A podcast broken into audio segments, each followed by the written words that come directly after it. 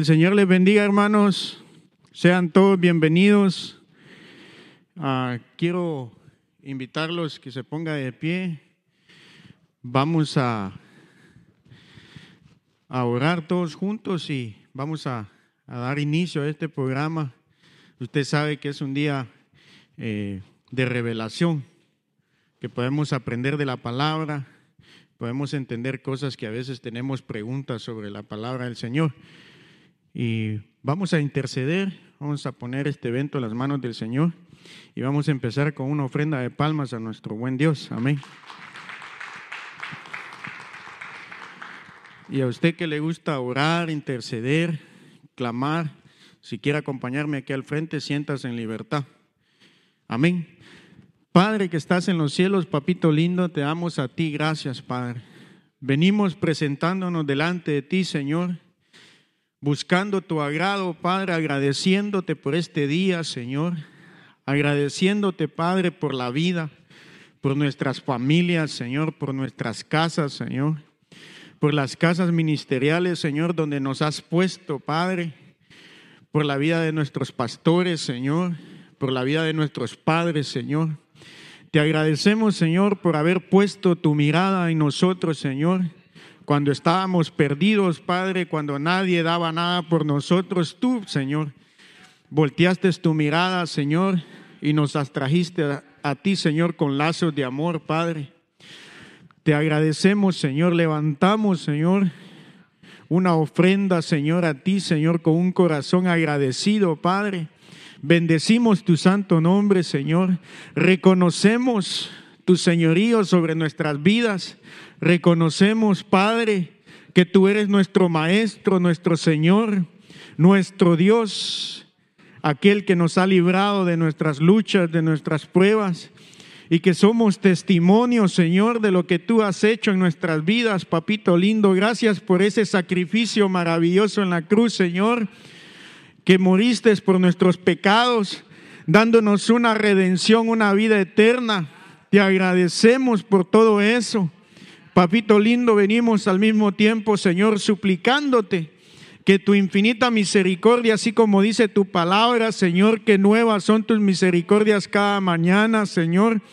Venimos acercándote, Padre, para pedirte perdón, Señor, por cualquier ofensa, Padre, transgresión, Señor, iniquidad, Padre, o maldad que pueda haber en nuestros corazones, Señor. Queremos limpiarnos, Padre. Reconocemos, Señor, que en nuestra condición de hombre, Padre, somos débiles, Padre, pero queremos poner delante de ti, Señor, nuestras debilidades, para que tú, Señor, te perfecciones en ellas, Señor. Padre, venimos con un corazón, Señor, dispuesto a ser lavado, Señor, por medio de tu palabra, por medio de tu Santo Espíritu. Espíritu Santo, toma libertad. Toma libertad en el nombre poderoso de Jesús. Declaramos libertad para la palabra, declaramos libertad para el Espíritu y que todo aquello que el Señor quiere hacer este día se va a hacer y todo obstáculo en el nombre poderoso de Jesús lo venimos reprendiendo y desautorizando. Declaramos cielos abiertos, declaramos entendimiento, declaramos que el Espíritu Santo viene y entra a nosotros y lo recibimos con un corazón Padre, venimos bendiciendo los ambientes de este momento, Padre. Con la autoridad que nos has dado, Señor, declaramos, Señor, ambientes propicios, Padre, para la revelación de tu palabra, Señor. Y que toda aquella ave inmunda, Señor, que quiera llevarse tu palabra, Señor, la venimos reprendiendo y desautorizando, Padre. Venimos declarando vida, Señor. Declaramos vida, Señor, porque tu palabra, Señor, viene, Señor, y nos trae ese pan, Padre, que muchas veces necesitamos, Señor, porque estamos débiles, Padre. Venimos declarando, papito lindo, que hay vida en este lugar, Señor, y que todo aquel que viene con una necesidad, Señor, hoy se va lleno, Padre. Todo aquel que necesita, Señor, hoy se le es, Señor, dado la porción que andaba buscando, Padre. Venimos declarando, Señor, bendición sobre bendición, papito lindo. Venimos también, Padre, suplicándote, Señor, por este mensaje, Padre, que llegue a los corazones que tiene que llegar, Padre. Sabemos que tu palabra, Señor, cuando tú le envías, Señor, no regresa vacía, Padre. Y así lo hemos visto, Señor, y lo creemos, Señor. Venimos bendiciendo esta casa, Señor, este lugar, Padre. Sabemos que hay una revelación, Señor, y que hay abundancia de pan, Padre. Que podamos, papito lindo, poder entender, Señor, la revelación que tú estás derramando en este día, Padre. Y que compartirlo con el necesitado, Señor. Y que no seamos, Señor, malos administradores de tu palabra, Señor. Sino que cada pedazo de pan, Señor, pueda ser repartido, Señor al que necesita, Padre. Oh, sí, Señor, te suplicamos, Padre, que venga un crecimiento de la palabra en tus siervos, Señor, en tus hijos, Padre.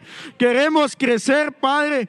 Queremos, Señor, saber los secretos de tu corazón, papito lindo. Venimos, Padre, bendiciendo a nuestro apóstol, Señor, a nuestros padres espirituales, Señor, a nuestra pastora Debbie Campos, Señor, a nuestra madre espiritual, Padre, venimos bendiciéndola, papito lindo. Venimos declarando, Señor, que hay una bendición sobre ellos, Padre, y la creemos, Señor. Te suplicamos, Padre, que nuevas fuerzas vengan, Señor, para que puedan seguir continuando, Señor con lo que les has encomendado, Padre. Los bendecimos nosotros, Señor, como sus hijos, Padre. Bendecimos este momento, Padre. Te damos a ti la gloria, Señor. Te damos a ti la honra, papito lindo. Venimos, Señor, presentándonos delante de ti, Señor. Agradecidos, Padre, en el nombre poderoso de Jesús. Dele una ofrenda de palmas a nuestro Señor, hermano.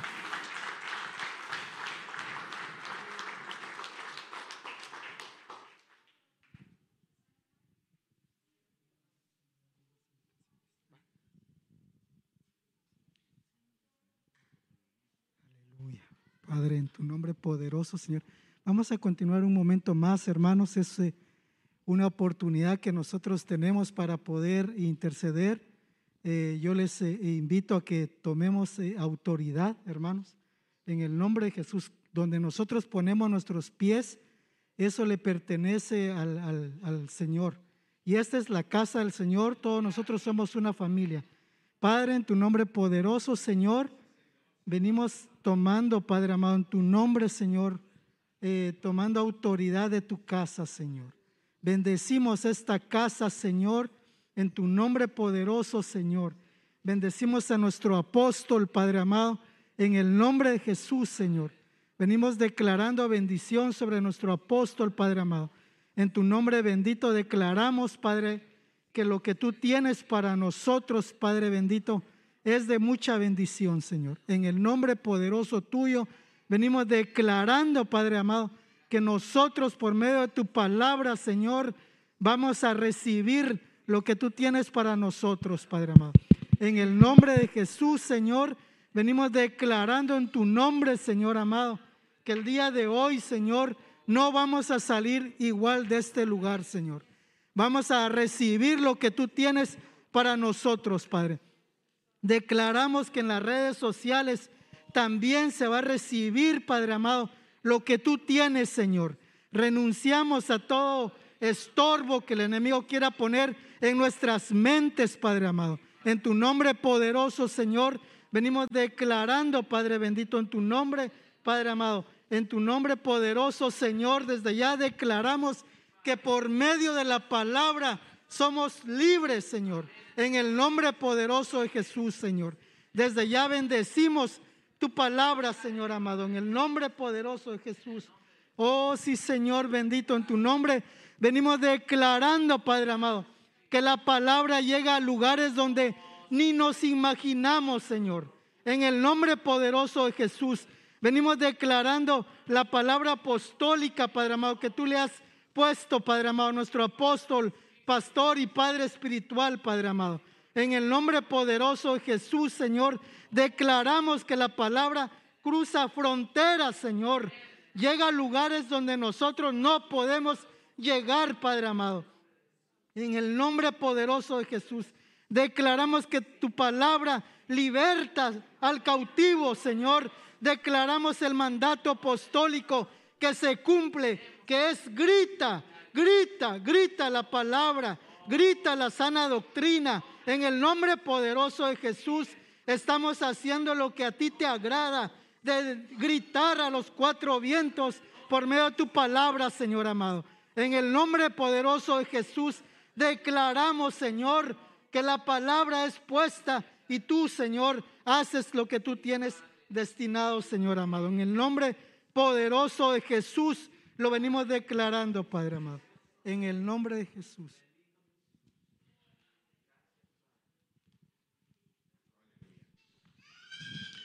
Aleluya. Aquí, aquí, aquí, desde aquí voy a estar. Sí, aleluya. Dios les bendiga, hermanos. Vamos a, a poder ver este tema. Eh, Dios les bendiga a todos. Qué alegre poderlos uh, tener aquí con nosotros y poder uh, estudiar este tema tan importante. Yo creo que a todos están colocaditos. Sí, estamos listos. Amén. Amén, hermanos. Dios les bendiga. Vamos a orar en nombre de Jesús. Sé que ya oraron los hermanos, pero siempre oramos antes de dar la palabra. Gloria a Dios. Padre, que estás en el cielo, te damos gracias, Señor. Bendecimos esta noche. Bendecimos a cada uno por nombre, Padre, y te damos gracias, Señor, por todas tus bendiciones por tus misericordias, por tus maravillas, Señor, en nuestras vidas. Te rogamos en el nombre de Jesús que pues nos puedas dar un espíritu de entendimiento, de sabiduría y que podamos compartir la palabra, Señor, bajo la unción de tu espíritu, Padre. Y permite, Señor, en el nombre de Jesús que nos auxilies, Padre, para poder entender y compartir este tema. Gracias te damos en el nombre maravilloso de Jesús. Amén y amén. Den un fuerte aplauso al Rey de la Gloria. Aleluya.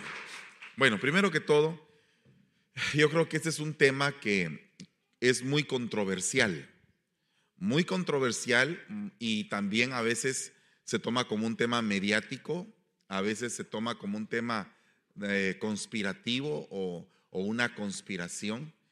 Y definitivamente yo creo que nosotros tenemos que tener un raciocinio espiritual de cada una de las cosas, para no podernos confundir, porque acuérdense que en el último tiempo van a haber tres tipos de doctrina.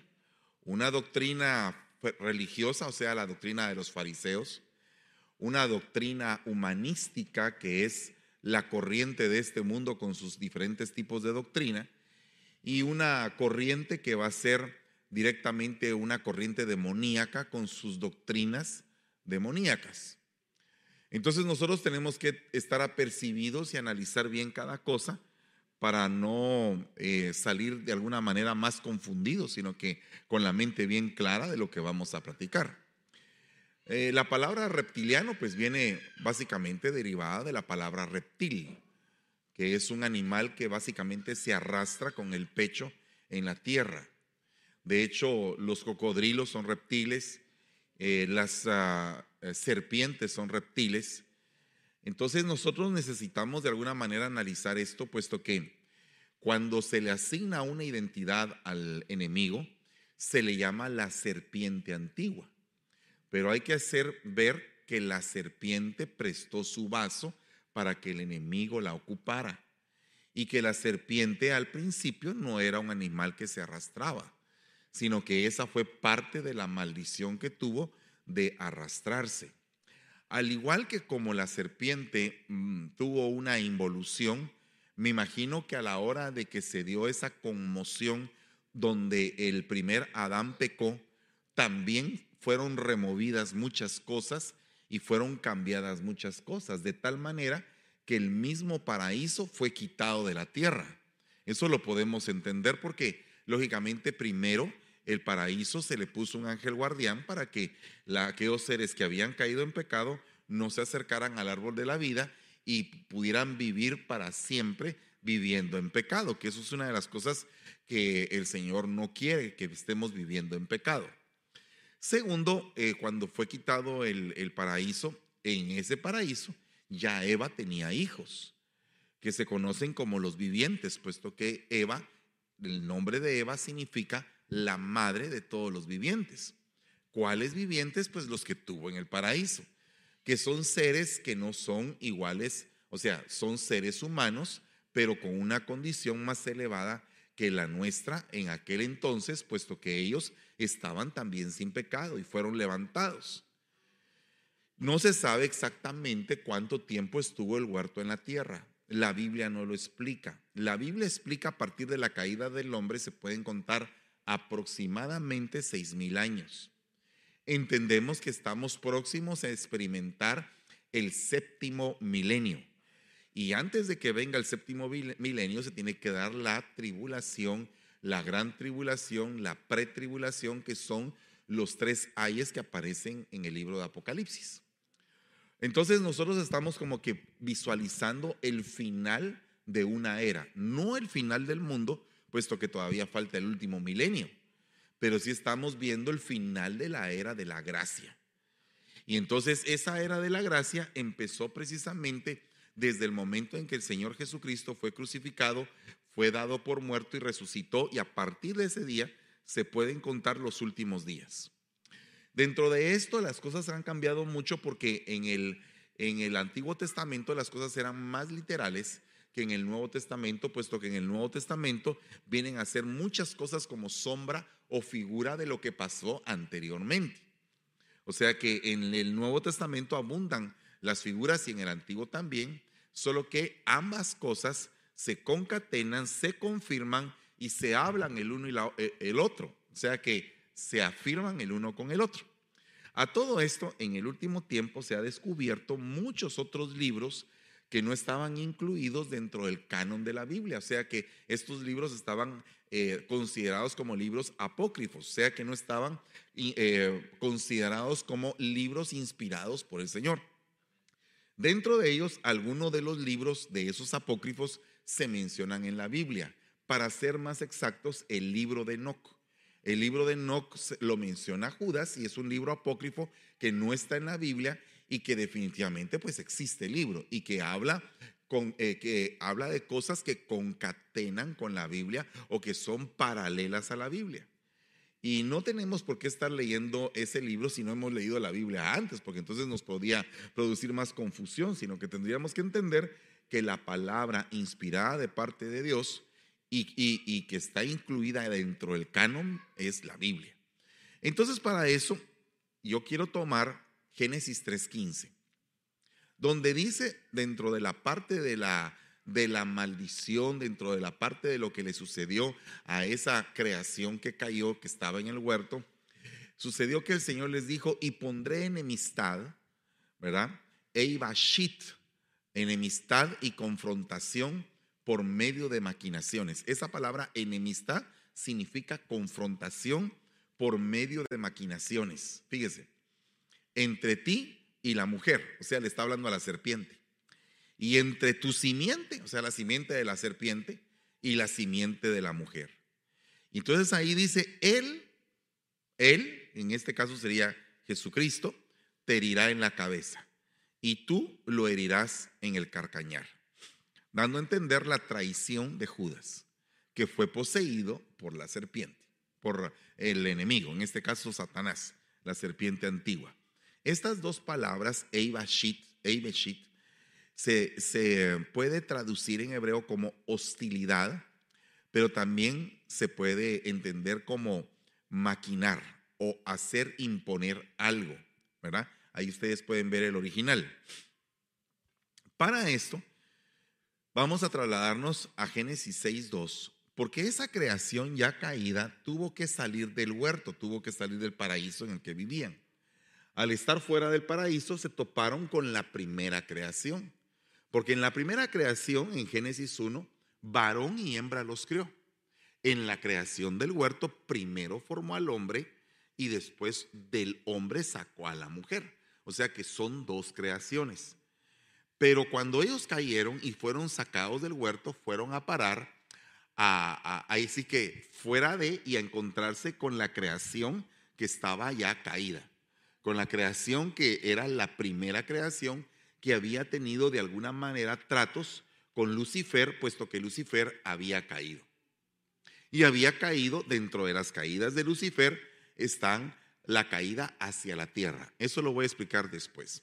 Dice Génesis 6.2, y viendo los hijos de Dios que las hijas de los hombres eran hermosas, tomaron para sí mujeres, escogiendo entre todas.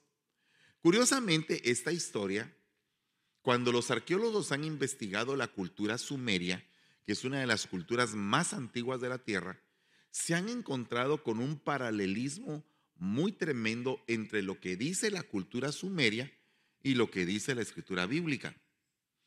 Esto es algo bien delicado porque de la escritura sumeria o de los eh, escritos sumerios parte la idea de lo que se conoce como los Anunas, que son en realidad los Anunnakis.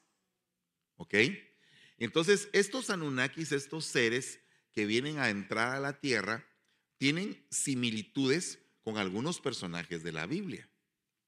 Ahora, debemos de saber que Satanás domina la palabra. O sea, sabe de la palabra. Eh, al Señor Jesucristo Satanás lo atacó con palabra que estaba escrita. Entonces, si Satanás se atrevió a atacar al Señor Jesucristo, ¿cómo no va a querer atacar al cuerpo místico de Jesucristo? Que somos usted y yo. Entonces, tomando en cuenta esto, yo creo, desde mi punto de vista, que definitivamente todas estas culturas reflejan como que una imitación o una copia de lo que estaba pasando en la realidad, en la realidad de Dios.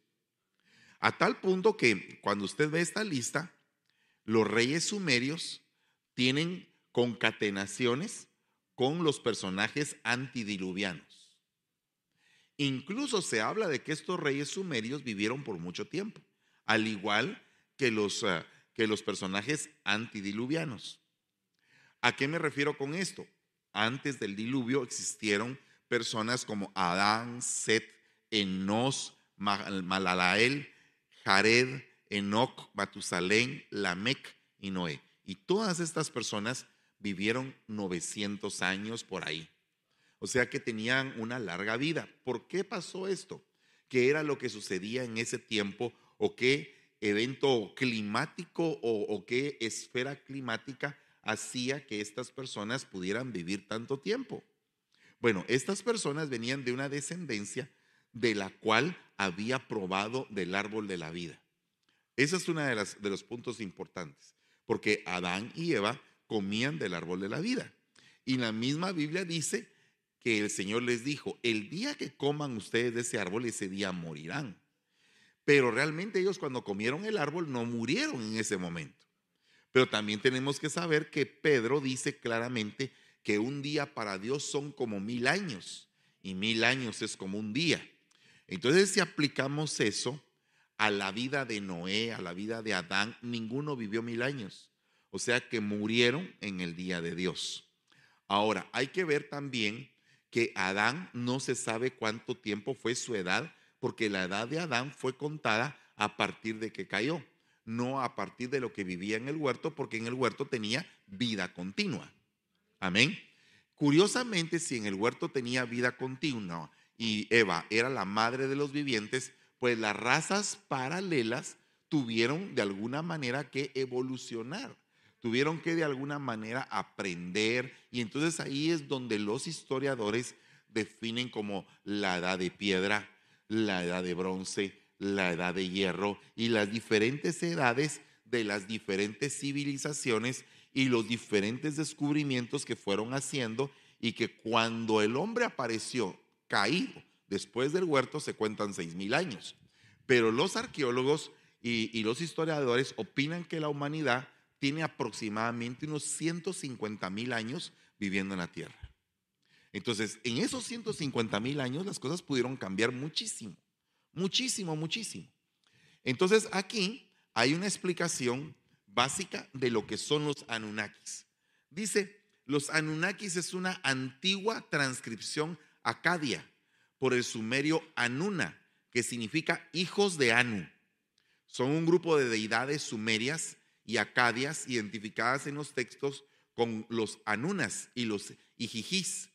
Dioses menores originalmente pertenecían al panteón de la ciudad de Nippur, se mencionan también en, la, en Lagash y en Eridú. En esta última ciudad, los anunas eran 50. En la mitología, según la mitología mesopotámica, los Anunas eran inicialmente los dioses más poderosos y vivían con Anu en el cielo. Posteriormente, sin que se haya establecido un motivo claro de este cambio, fueron los Ijijis los considerados como dioses celestes, mientras el término Anuna se empleaba para designar a los dioses del inframundo, especialmente a siete dioses que hacían la función de jueces en el inframundo. Por alguna razón, estos dioses primero estaban arriba y después estaban en la tierra y después estaban abajo de la tierra. Según lo que dicen ahí, estos dioses fueron prácticamente apresados debajo de la tierra. Podemos entender que según lo que dice el libro de Apocalipsis, hay cosas que están aprisionadas en los abismos. Por ejemplo, Abadón, que también se le llama Apolión, que es el rey del abismo, es, un, es una jerarquía, es un ser que está atrapado.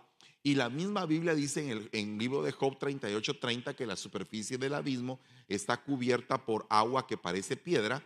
Entendemos que la superficie del abismo son los polos, porque es en el único lugar de la tierra donde hay agua que parece piedra.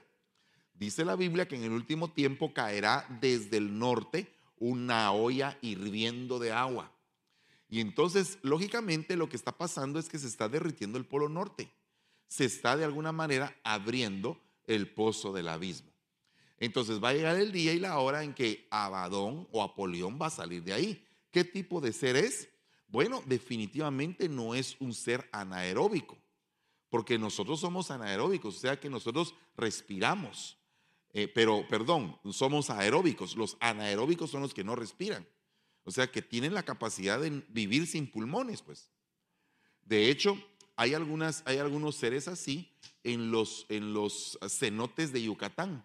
Hay seres que son así, anaeróbicos, o sea que no tienen necesidad de aire para vivir. Ok, ahora, cuando vemos esto, estos seres o estas creaciones que entran dentro, dentro de las creaciones de Dios, tienen elementos creativos, o sea, ¿de qué están compuestos? Bueno, la misma Biblia habla de que Dios da el aliento de vida. El aliento se le llama el ruaj, es como es un espíritu de vida. Pero ese espíritu es indestructible, ¿verdad? Aunque hay algunos espíritus en la Biblia que van a ser destruidos. Pero este ruaj se puede tomar como que no va a ser destruido, va a ser castigado, va a ser encarcelado, va a ser de alguna manera condenado al fuego eterno, pero en alguna forma no va a ser destruido. Segundo, está el Aish, un fuego sobrenatural que es usado en la teofanía. Y luego está el Our, que tienen un brillo muy fuerte, que es una luz. Estos son, esto es la creación de los seres angélicos. Pero lógicamente dentro de esta creación, estos seres angélicos tienen cuerpos. Un cuerpo angélico porque hay en la Biblia diferentes cuerpos. Lo mismo lo podemos ver nosotros los humanos y se los he explicado otras veces que por lo menos nosotros aspiramos a tener diferentes cuerpos. El cuerpo de pecado es uno, el cuerpo de humillación, el cuerpo de inocencia, el cuerpo magnificado, el cuerpo glorificado, el cuerpo celestial, ¿verdad?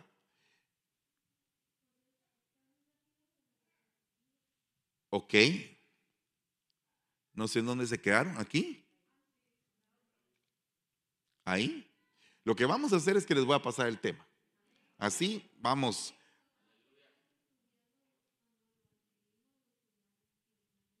Va. Vamos a ver qué hacemos entonces, poco a poquito. Entonces, aquí podemos ver que hay unas creaciones que tienen cuerpos, que tienen cuerpos angélicos. Entonces nosotros, dentro de los cuerpos que aspiramos, porque nosotros vivimos en un cuerpo de pecado inicialmente, pero ese cuerpo de pecado tiene que ser humillado. ¿Para qué? Para que a través de la humillación encontremos al Señor. Y entonces cuando encontramos al Señor y Él nos limpia, entramos a un cuerpo de inocencia. Pero el cuerpo de inocencia, al tener la investidura del Espíritu Santo, se vuelve un cuerpo magnificado. ¿Por qué? Porque empieza a hacer obras magníficas. Está investido de un poder celestial. Ese cuerpo magnificado pasa a ser un cuerpo transfigurado, ¿verdad? Como el del Señor Jesucristo con Elías y Moisés, luego un cuerpo glorificado que es el Señor Jesucristo después de su resurrección y luego un cuerpo celestial como Jesucristo en el libro de Apocalipsis cuando Juan lo describe. Entonces, hay diferentes cuerpos, hay diferentes tipos de vasos. Jesús mismo como hombre es un vaso. Amén. Entonces, según los, los judíos místicos, quienes se consideran los más expertos en materia de ángeles, dicen que los ángeles viajan a la velocidad de la luz. Al estar, al estar ellos viajando a la velocidad de la luz, rompen la barrera del tiempo. Nosotros podemos ver claramente que las visitaciones angélicas, muchas de ellas irrumpen en el tiempo. Ejemplos, las visitaciones angélicas de Daniel, porque las visitaciones angélicas de Daniel traían un mapa de un tiempo en el cual viajaban estos seres y que podían ver hacia adelante los imperios que iban a venir posteriormente al imperio donde estaba Daniel. Entonces Daniel pudo profetizar de todos los imperios y de las cosas que venían sobre esta tierra. Y por eso es que al libro de Daniel se le llama el Apocalipsis del Antiguo Testamento. ¿Ok? Entonces, estos seres pueden viajar en el tiempo. Son seres que no son como nosotros. Amén. Dentro del mundo angélico están, por ejemplo, los cuatro seres vivientes. Están los serafines, los querubines, los arcángeles y los ángeles. Ahora, ¿qué pasa en ese momento en, la, tierra? En la tierra hay un hombre, un, humanoide, eh, un, humanoide que de alguna manera eh, es la primera creación y esta creación es la que nosotros conocemos como la evolución de la humanidad. Dentro de ella está el Neandertal, que es el que ustedes pueden ver de este lado. Y de este lado podemos ver al hombre cromañón. Estos dos últimos son la escala de lo que se puede tomar en cuenta como un Homo sapiens, como ya un ser inteligente. Ahora, ¿cuántas pruebas hizo Dios? ¿Cuántas creaciones hizo Dios? ¿Cuántos cuerpos utilizó Dios para poder ir haciendo su creación? Eso no lo sabemos. Algunas, algunos vestigios arqueológicos nos hablan, por ejemplo, de que hubo dinosaurios. Y no podemos negar que la Biblia habla en el, en el libro de Génesis que el Señor creó los grandes monstruos. Entonces no podemos venir y decir, no, no creó los grandes monstruos el Señor. No, claro que sí. Habían grandes monstruos y había una época en la, en la historia de la humanidad donde todo era enorme. Habían grandes monstruos como el brontosaurio, el tiranosaurio y todos esos, y había una como especie de gigantismo que estamos hablando básicamente de una era que es tomada en cuenta como la era mesozoica. Ahora todo esto, todas estas eras, todas estas eras desde que la tierra estaba desordenada y vacía y desde que el momento en el cual el Señor da la luz y empieza toda la, la, la creación dentro de la tierra, pudieron pasar millones de años. Cosa que no está totalmente comprobada científicamente, porque en primer lugar se ha descubierto que el carbono 14 puede fallar en algunos casos para poder determinar la edad exacta de las cosas. O sea que en algún momento cuando aquí eh, por la región de Oregon eh, hizo la erupción el volcán Santa Elena, los científicos se quedaron asombrados de, las, de los datos que arrojaba el carbono 14 después de la erupción porque se dieron cuenta que aunque arrojaba una gran cantidad de años, no era la cantidad que se estimaba, de acuerdo a lo que había pasado dentro de la erupción. Entonces no es un método totalmente fidedigno. Sin embargo, podemos ver que el Señor sí crea un hombre total en su plenitud en el huerto del Edén. A todo esto, muchos conspiradores piensan que el Señor, el Señor nuestro Dios, es un Anunnaki, cosa que no puede ser posible. El Señor es el Señor de todo, de todos los universos. Creador primero de lo invisible y después creador de lo visible. No podríamos, no podríamos pensar que el Señor no creó lo invisible, porque también lo invisible fue creado. Y de lo invisible sacó lo visible. ¿Cuántos dicen amén?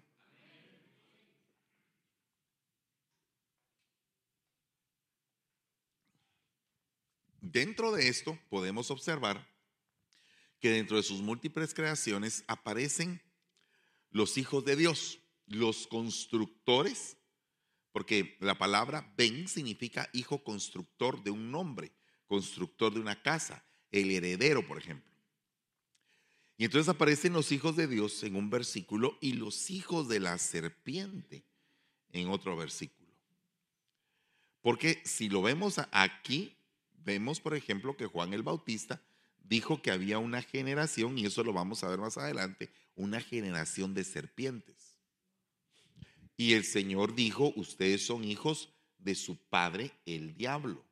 Entonces, básicamente, hay una generación que está siendo de alguna manera manipulada por un tipo de esperma que ya no es un esperma visible, sino que es un esperma invisible. Como el esperma que llevaba el ángel Gabriel cuando visitó a María. ¿Cuál era el esperma? Era la palabra. ¿Y cuál era la palabra? Que iba a venir el poder del Altísimo sobre María y que María iba a quedar engendrada. Pero ¿quién llevaba el mensaje? El mensaje de lo que iba a pasar. O sea, ¿quién llevaba la profecía? Porque todavía no había pasado. Entonces, si todavía no había pasado, era una profecía que el ángel estaba llevando de algo que se había dicho anteriormente y que era que la Virgen iba a concebir y que el nombre del que iban a nacer iba a ser Emmanuel, que significa Dios con nosotros. Entonces, el portador de esa palabra profética más segura que estaba escrita era el ángel que visitó a María y que le llevó y, le dijo, tú eres la gran favorecida y el vaso que Dios va a usar para poder poner su esperma. ¿Ok? Imagínese usted qué tremendo eso. Entonces, ahora viendo esto, dice acá Hebreos 10:5, por lo cual al entrar Él en el mundo, dice, sacrificio y ofrenda no has querido, pero un cuerpo has preparado para mí. O sea, al entrar en el mundo había un vaso receptor para ese espíritu. ¿Ok? Y le dio a ese espíritu un cuerpo. Entonces, si al Hijo de Dios le dio un cuerpo, ¿no habrá tenido en algún momento ese linaje angélico la potestad para que al bajar a la tierra poseer un cuerpo? ¿Verdad? Es una pregunta, no estoy afirmando, pero estoy preguntando, porque aquí está habiendo un acontecimiento donde un vaso recibe un espíritu y a ese espíritu precioso que es el espíritu del Mesías, le asignan un recipiente. Amén. Ok. En los días de Abraham, en Génesis 14, 15, en el año 14, quedó Laomer y los reyes que estaban con él vinieron y derrotaron a los refaitas, que eran gigantes, en Astarot. Carnaín, a los susitas, que eran gigantes, en Ham, y a los emitas, que eran gigantes, en Sab Kiriataim. Ahora, tenemos que saber que Abraham fue llamado de Ur de los Caldeos. Y Ur se toma en la historia en cuenta como una ciudad caldea, pero a la vez una ciudad sumeria. ¿Ok? Con una antigüedad registrada de que Ur era una de las antiguas ciudades sumerias. Entonces, ¿qué había en esa tierra para que Abraham saliera?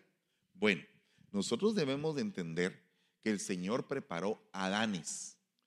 ¿Cuáles son los Adanes? Bueno, los Adanes son los precursores de algo diferente donde el orden de las cosas cambia. Por ejemplo, el primer Adán fue el Adán del huerto. Cayó. El segundo Adán vendría a haber sido Noé. Porque después de que no había nada, se tomó el Señor a Noé para levantar una nueva simiente. El tercer Adán debería haber sido Abraham, que fue sacado de Ur de los Caldeos. ¿Verdad? Y entonces así, sucesivamente en la Biblia aparecen siete Adanes, eso tendría que ser un estudio aparte. Pero entonces aparece cuando en los días de Noé aparecieron este tipo de creaciones, este tipo de manifestaciones, se tuvo que definir un tiempo para acabar con toda esa genética.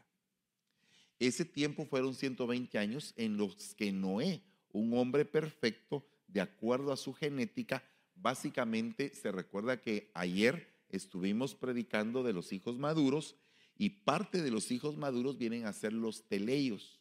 ¿Y qué son los teleios? Son los hijos perfectos, completos, en crecimiento, en sabiduría, que han alcanzado la estatura del varón perfecto, los teleios en toda su plenitud. Pues entonces, tomando en cuenta esto, aquí resulta que tienen que limpiar durante 120 años a esa generación. Entonces se designa un diluvio. El diluvio está descrito en la historia sumeria y están descritos ese diluvio en las diferentes historias mesopotámicas o de esas regiones. Hubo un diluvio. Se sabe por historiadores que el arca de Noé, que la han visto, está en el monte Ararat. Y que en algún tiempo, cuando el monte se deshiela en alguna parte, aparece y se ve visible el arca ahí. Hubo alguien que dice que trajo un trozo y que efectivamente se midió el tiempo de la edad de ese trozo y coincide con el tiempo de la edad del arca de Noé. ¿Ok? Entonces, ¿para qué era el diluvio?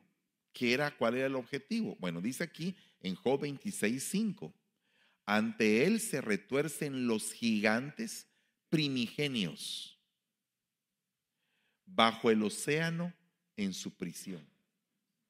La torre Samat dice, mira cómo los gigantes gimen en los abismos debajo de las aguas, juntamente con los otros que están encerrados con ellos.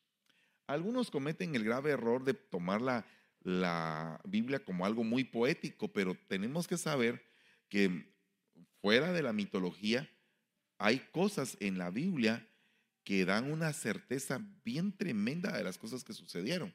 Y les voy a poner ejemplos. ¿Por qué? Porque eso es lo que dice el libro de Job, que es el libro más antiguo de la Biblia. Pero leamos lo que dice el libro de Enoch. Mire lo que dice el libro de Enoch. Capítulo 1 de Enoch, versículo 4. El Dios eterno andará sobre la tierra, sobre el monte Sinaí. Aparecerá con su gran ejército y surgirá en la fuerza de su poder desde lo alto de los cielos. Y todos los vigilantes temblarán y serán castigados en los lugares secretos. Y todas las extremidades de la tierra se resquebrajarán y el temor y un gran temblor se apoderarán de ellos hasta los confines de la tierra.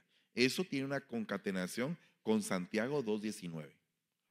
En las altas montañas se resquebrajarán y derrumbarán y las colinas se rebajarán y fundirán como la cera ante la llama, y la tierra se dividirá, y todo lo que está en la tierra perecerá, y habrá un juicio sobre todos.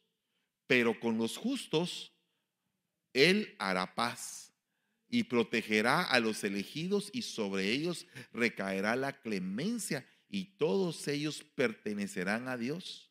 Serán dichosos y benditos, los ayudará a todos, y ellos brillará la luz de Dios. Mirad que Él viene, dice, con una multitud de sus santos para ejecutar el juicio sobre todos y aniquilará a los impíos y castigará toda carne por sus obras impías, las cuales ellos han perversamente cometido y de todas las palabras altaneras, oiga bien esta parte, altaneras y duras que los malvados pecadores han hablado contra él. Esto concatena con Deuteronomio 33.2 y con Judas 14.15. ¿Verdad? Hay un paralelismo. Claro, vuelvo a repetir, este es un libro histórico, apócrifo, lo inspirado, lo válido, lo que nosotros tomamos como la palabra de Dios es la Biblia. Amén. Sin embargo, les estoy leyendo. Miren lo que dice el capítulo 6. Así sucedió que en aquellos días se multiplicaron los hijos de los hombres. Les nacieron hijas hermosas y bonitas. Y los vigilantes, hijos del cielo las vieron, las desearon y se dijeron unos a otros, vayamos y escojamos mujeres de entre las hijas de los hombres y engendremos hijos. ¿Verdad? Veamos este punto. Entonces Shemiasa, que era su jefe, les dijo, temo que no querráis cumplir con esta acción y sea yo el único responsable de un gran pecado. Pero ellos le respondieron, hagamos todos un juramento y comprometámonos todos bajo un anatema a no retroceder en este proyecto hasta ejecutarlo realmente. Entonces todos, todos juraron unidos y se comprometieron al respecto los unos de los otros bajo anatema. Y eran en total 200 los que descendieron sobre la cima del monte que llamaron Hermón. Fíjense, porque sobre él habían jurado y se habían comprometido mutuamente bajo anatema. Y estos son los nombres de sus jefes. Y ahí está Ramael, Cocabel, Ramael, Daniel, Sequel, Baraquel, Asael, Armoni y todos los demás. Bueno, oiga lo que dice acá. Y todos sus jefes, todos y sus jefes tomaron para sí mujeres y cada uno escogió entre todas y comenzaron a entrar en ellas y a contaminarse con ellas, a enseñarles la brujería, la magia, el corte de raíces, a enseñarles sobre las plantas. Quedaron embarazadas de ellos y parieron gigantes de unos tres mil codos de altura que nacieron sobre la tierra y conforme a su niñez crecieron y devoraban el trabajo de todos los hijos de los hombres hasta que los humanos ya no lograban abastecérseles. Entonces los gigantes se volvieron contra los humanos para matarlos y devorarlos. Va. Entonces, aquí veamos qué pasa en Génesis 1, que aparece una palabra que se le adjudica el nombre de Nefilim. Esa palabra que significa gigante también significa el que hace caer a otros. ¿Ok? También traducido en algunas versiones de la Biblia significa tiranía. Fíjese que mucha, mucha de la gente a nivel mundial está bajo tiranía. Hay muchos tiranos en el mundo, diferentes tipos y de diferentes clases. Observemos que aunque ya no haya tal vez un gigante físico, puede haber un aspecto de gigantismo a nivel espiritual, como el hecho de que un tirano viene a ser como una especie de gigante por su altivez, por su arrogancia, por su abuso, por su explotación. ¿Verdad? Entonces mire lo que dice acá. Habiendo pues comenzado los hombres a multiplicarse, oiga lo que dice Génesis 6.1. Sobre la tierra procuraron hijas, y viendo los hijos de Dios la hermosura de las hijas de los hombres, tomaron entre todas ellas por mujeres las que más les agradaron. Dijo entonces Dios, no permanecerá mi espíritu en el hombre para siempre, porque es muy carnal y sus días serán 120 años. Es de notar que en aquel tiempo habían gigantes. Entonces, en el libro de Enoch dice que las hijas parieron gigantes. En este, en la Biblia dice que ya habían gigantes. Esto eh, da un sentido de confusión para algunos que están, que, que son estudiosos. Yo lo que creo es que efectivamente había una raza de gigantes que estaba paralela a la raza humana. Y dice, porque después que los hijos de Dios se juntaron con las hijas de los hombres y ellas coincidieron, salieron a luz estos valientes del tiempo antiguo, héroes famosos, y de ahí aparecieron gibores. Entonces habían gibores, pero esos gibores previamente entenderemos que eran mezclas. Todo esto era mezclado, era una aliación genética de una estirpe con otra estirpe y aparecía otra estirpe. Esto quiere decir que si estaba pasando en los días en que estaba habitando Noé, debemos de saber que en los días en que el Señor va a venir van a ser como los días de Noé. Para este punto alguien podría decir, pero hermano, entonces significa que van a venir gigantes a la tierra. Bueno, yo entendería que sí van a venir, pero tal vez no como todos se imaginan sino que lo que pasa es que como es un ataque a nivel espiritual, es un ataque a nivel mental y es un ataque a nivel de esferas, entonces no va a ser tan obvio como que vengan personas que bajen en una nave espacial y que sean gigantes. Yo no lo veo así. Todavía. Todavía. No creo que no vaya a pasar. pero en este tiempo algo simulado va a estar sucediendo, porque van a estar influenciando a toda la masa de gente a tener un criterio sobre estas cosas. Y van a tener que tener un criterio diferente, un criterio amplio en ese sentido. Entonces aquí surge una pregunta. ¿Será que en los cielos habrá mujeres? ¿O será que todos son machos ahí arriba? Todos son masculinos. ¿Verdad? ¿Será que existen ángelas? ¿Será que estas ángelas toman cuerpos? Porque entonces tenemos que comprender que dentro de la demoniología hay un análisis de, de subcubos, subcubos e incubos. Incubos serían eh, seres demoníacos que pueden tener relaciones sexuales con mujeres y subcubos son seres demoníacos femeninos que pueden tener relaciones con hombres. Ejemplo, Lilith es uno de ellos.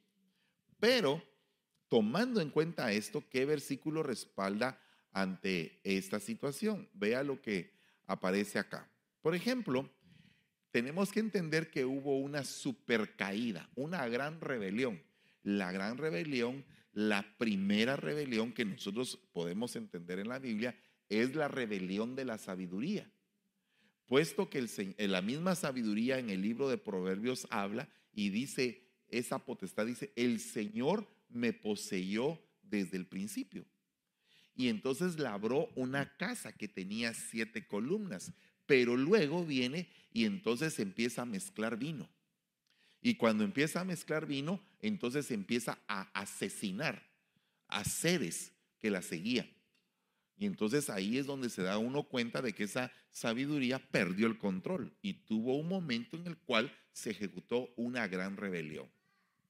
Entonces, a partir de ahí, hay una eh, entidad espiritual femenina que está buscando vasos femeninos para poderlos ocupar y para poderlos utilizar para la destrucción de diferentes cosas que, eh, que están siendo edificadas por el Señor.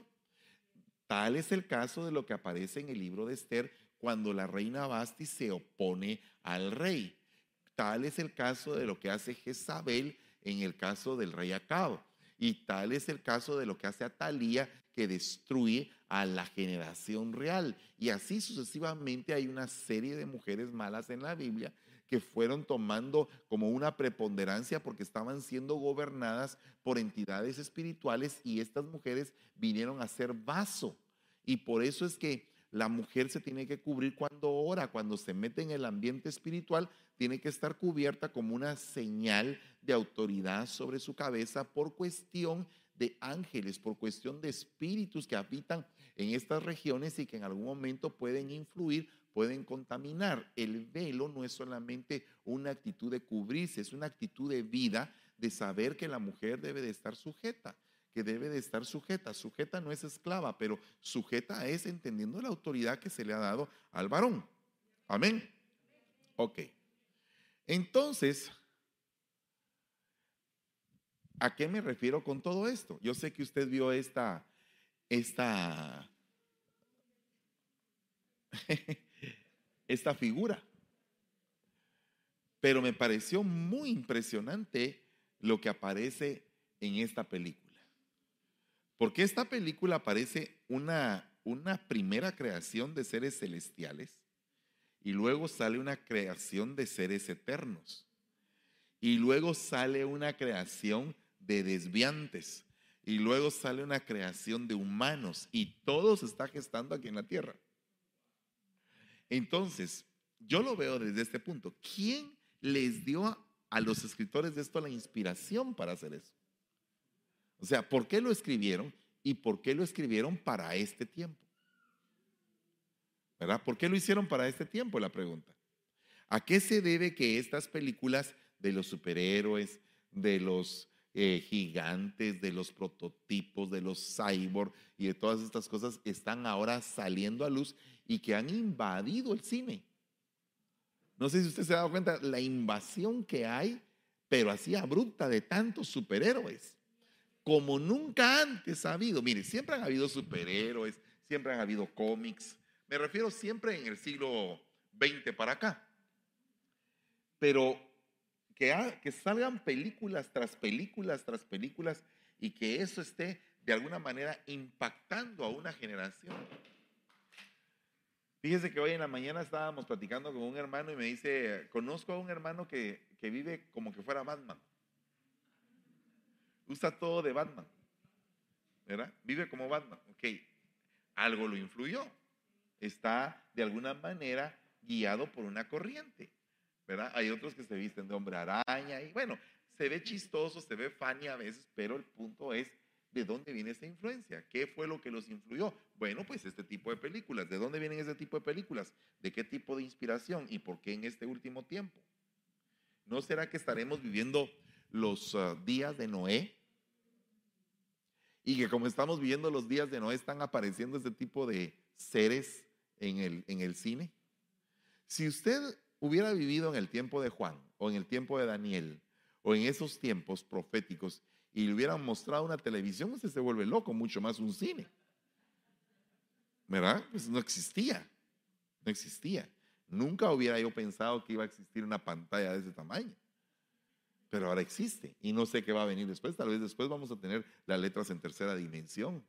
Otra vez vamos a tener una iglesia virtual totalmente. Yo no sé hasta dónde nos va a permitir el Señor estar pero de que vamos avanzando, vamos avanzando. Entonces dice acá, mire Mateo 22, 25. Ahora bien, había entre nosotros siete hermanos. Y el primero se casó y murió, pero no teniendo descendencia le dejó la mujer a su hermano. De igual manera, también el segundo, el tercero, hasta el séptimo. Y después de todos murió la mujer. Por tanto, en la resurrección, ¿de cuál de los siete será mujer? Pues todos la tuvieron, ¿verdad? Entonces el Señor dice, el Señor Jesús dice, y les dijo, estáis equivocados por no comprender las escrituras ni el poder de Dios, porque en la resurrección ni se casan ni son dados en matrimonio, sino que son como los ángeles de Dios en el cielo. Ok, entonces los teólogos agarran este versículo para decir, entonces no pudieron ser ángeles los que bajaron a la tierra no pudieron tener sexo con las hijas de los hombres, puesto que los ángeles no pueden tener sexo. Pero el punto es que estos ángeles que están aquí están en el cielo. No sé si me doy a entender. Pues en el cielo guardan un tipo de dignidad. O sea que el sexo es para la tierra. ¿Y por qué digo que el sexo es para la tierra? Puesto que definitivamente Adán y Eva, cuando Eva le salió del costado, pues no fue por vía sexual o sea que fue un tipo de multiplicación diferente a la que nosotros tenemos. ¿Verdad? Tuvo que haber sido de algún tipo de clonación. Ahora, si nosotros entendemos esto, veamos este otro versículo. Y a los ángeles que no conservaron su primera dignidad, sino que desampararon su morada. Entonces, ¿qué pasó aquí? ¿Qué significa que abandonaron su dignidad? ¿Será que abandonaron su cuerpo? ¿Será que entraron en un cuerpo de bajeza, pero con condiciones sobrenaturales que no, que no perdieron? ¿No perdieron del todo sus condiciones sobrenaturales? Bueno, no sé si usted le ha pasado que en algún momento usted le da una profecía a alguien y le pegan el clavo.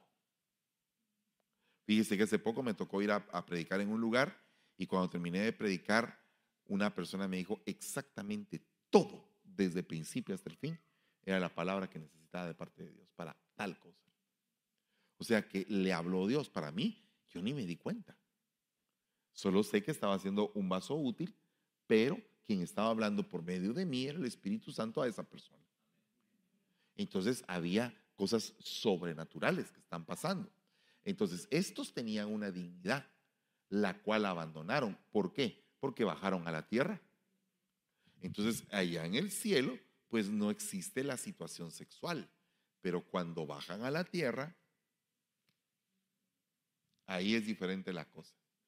Y oiga lo que dice acá. Mire lo que dice. Y conservaron, y no conservaron su primera dignidad, sino que desampararon su morada, los reservó para el juicio del gran día en el abismo tenebroso con cadenas eternas o eternales. Ahora, veamos este punto, porque fíjese que después de eso habla de Sodoma y Gomorra. Fíjese, oiga lo que le voy a explicar porque esto es importantísimo. Habla de Sodoma y Gomorra y compara la caída de los ángeles con Sodoma y Gomorra. Ahora, ¿por qué la comparación? ¿Qué tiene que ver Sodoma y Gomorra con los ángeles que abandonaron su morada? Ok, ¿qué pasó cuando aquellos ángeles llegaron a sacar a Lot? ¿Qué fue lo que dijo esa gente? Queremos conocerlos, queremos tener relaciones sexuales con ellos. O sea que la gente de Sodoma tenía como de alguna manera una costumbre de tener relaciones sexuales con seres que no eran humanos.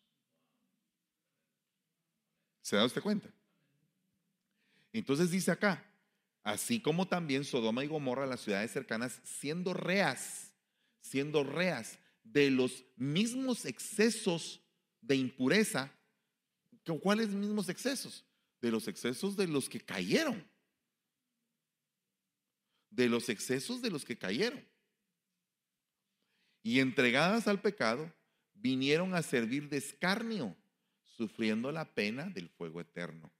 De la misma manera manchan estos también su carne, menosprecian la dominación y blasfeman contra la potestad. Entonces aquí están hablando de una serie de caídas y una serie de caídas de diferentes estirpes. Y en ese sentido, una de las caídas es la de los ángeles. ¿Por qué hablo de caídas? Porque el mismo Lucifer tuvo siete caídas que están descritas bien determinadamente en la Biblia. Cayó del monte de Dios, fue echado del monte de Dios, fue sacado del cielo, cayó del cielo, cayó de los aires porque él era el príncipe de la potestad del aire, cayó a la tierra. Se cree, o sea, muchos saben que el Golfo de México fue hecho por una gran roca que cayó y que a, eh, a raíz de que cayó murieron todos los dinosaurios, se tuvo que rehacer la tierra, o sea que se tuvo que regenerar todo, porque hubo un cataclismo cósmico de dimensiones desproporcionadas. Y fíjense que es bien tremendo porque el Señor Jesucristo dice, yo veía a Satanás caer como un lucero a la tierra. Yo veía a Satanás caer. Entonces yo creo que ese impacto meteórico que tuvo la tierra, ahí eh, venía Satanás. Eso es lo que yo veo. No me pregunte de eso el versículo, pero lo supongo que así tuvo que haber sido. Porque en qué otra parte se sabe que hubo una caída de una gran roca o de una gran estrella hacia la tierra. Pues solamente esa. ¿verdad? Han caído muchos meteoros a la tierra, pero no como esa. Y hay otro punto, que al final del tiempo, cuando todo el sistema del nuevo orden mundial esté casi completándose, va a venir otro choque meteórico, porque dice que una, una piedra va a caer del cielo. Entonces no es, no es cualquier cosa que hay algunas cosas que en la tierra vienen a ser cíclicas. Amén. Entonces aquí quiero parar para que ustedes lo analicen. Vamos a orar y después dentro de media hora venimos otra vez. Amén. Padre, bendecimos este momento. Te suplicamos en el nombre de Jesús que nos guardes de todo lo que viene. Permite, Padre, que nuestros pecados sean perdonados siempre delante de ti y danos, Señor, la victoria y el entendimiento sobre todo tipo de ataque del enemigo en el nombre de Jesús. Te damos gracias y te bendecimos, Señor. Amén y amén. Gloria a Dios. Dele un aplauso al Rey de la Gloria.